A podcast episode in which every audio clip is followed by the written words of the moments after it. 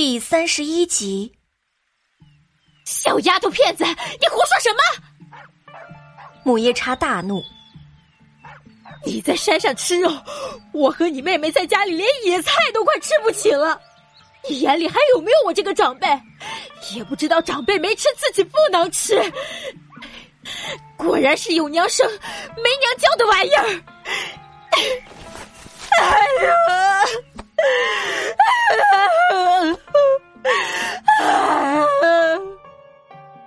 母夜叉突然往地上一坐，拍着大腿就哭嚎上了，还把我可怜的女儿躺上，他马上就要急急说亲，现在倒好，那手上全是红印子和水泡，也不知道会不会落下疤，谁知道以后还能不能说门好亲事了？哎呀！董云芷一看自己娘哭了起来，马上跟着抱着母夜叉一起痛哭着。娘，我没事的，真的没事的。姐姐，她也不是有意而为之。别别哭了。董云芷说着，还不忘提醒董小希。姐姐，你看娘都哭成这样了，你还不给娘道个歉？把剩下的肉拿出来。董小希冷眼看着这对母女，哼，还真是不拿小金人都对不起你们这蹩脚的演出啊！看着董小希离开家，生活过得反而不错。母夜叉母女二人这是惦记着他的那些东西了。不过他董小希的东西可不是那么好惦记的。娘说什么？我不明白。董小希露出一脸的茫然，揣着明白装糊涂，谁不会呀？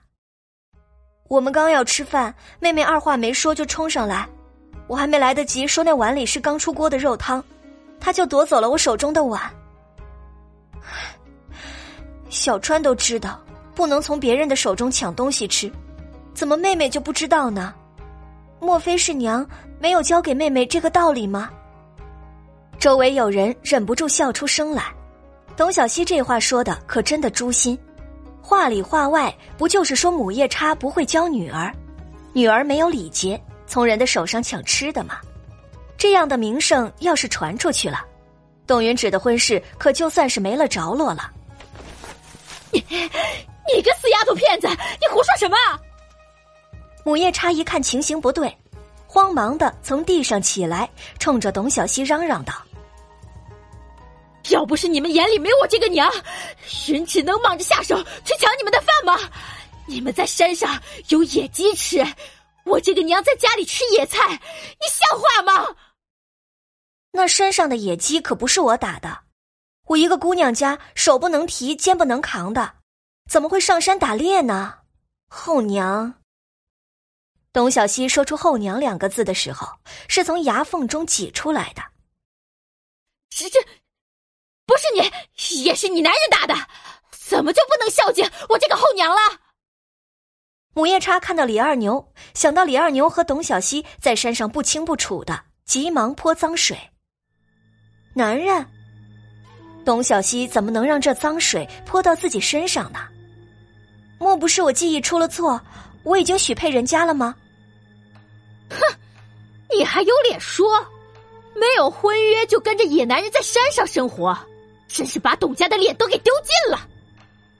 母夜叉终于发现自己掌握了董小希的弱点，于是对着这个弱点狠狠的攻击。后娘是想要说一说我和小川是为什么放着好好的家不住，非要自己受罪去山上住，是不是啊？董小希拦着要上前理论的李二牛，母夜叉可不是讲理的人，死的都能说成活的。若是让二牛哥去理论，二牛哥一定说不过这个母夜叉的，只能在他手下吃亏。我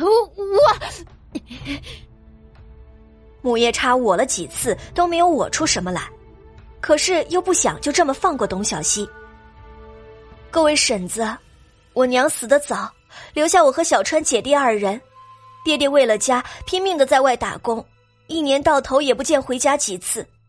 爹爹看我们姐弟二人没人照顾，这才在媒婆的劝说下娶了后娘，想着自己在外的时候能够照顾我们。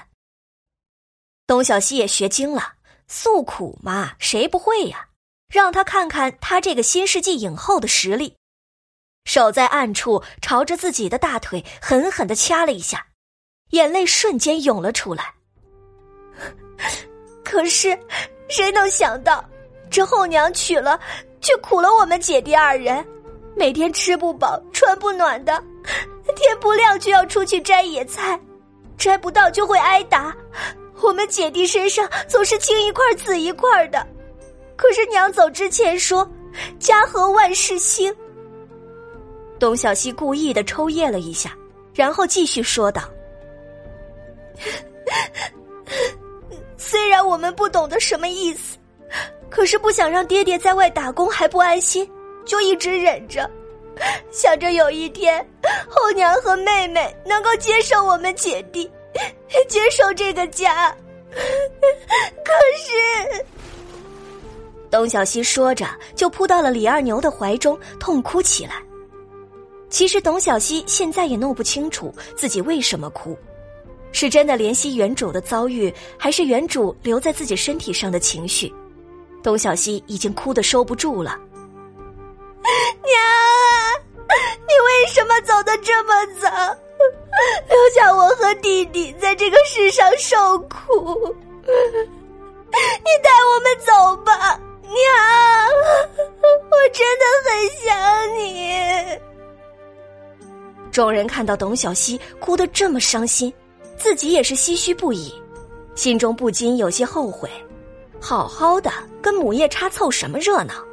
本来就知道他不是个善茬，这一趟真不该来呀！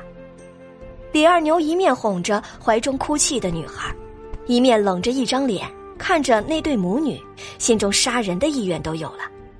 看着怀中女孩的眼泪，李二牛觉得自己的心都要碎了。恨不得现在就带她离开，给她一个能肆意妄为的天地。董小希发泄完自己的情绪，从李二牛的怀中起身，眼泪巴巴的看着母夜叉母女：“你们为什么这么针对我和小川？我们已经离开家了，可是你们还是不依不饶的，不是来捣乱，就是来偷我们的东西，真的是想逼死我们姐弟二人吗？就算……”就算不是我们的娘亲，也不能这么对我们呀！你自己也是有女儿的，如果有人这么对你的女儿，你能瞑目吗？我娘可是在天上看着呢，这么心黑，你就不怕遭天谴？我娘的鬼魂半夜来找你！董小希的话一句比一句诛心，院子里的人都沉默不语，心里早就把母夜叉埋怨个里里外外。好好的，自己来趟这趟浑水，真是没事找事儿啊！有几个早前和小川娘亲交好的妇女，叹着气走到董小希的身边。哎，小希呀，你也别怨婶子哦，婶子这也是被人骗了才过来的。好孩子，别哭了，以后有什么事情就来找婶子，婶子给你做主。看到这儿，院中的人陆陆续续都离开了，离开时都用异样的眼光看着母夜叉母女。感谢您的收听，去运用商店下载 Patreon 运用城市，在首页搜索海量有声书，或点击下方链接听更多小说等内容。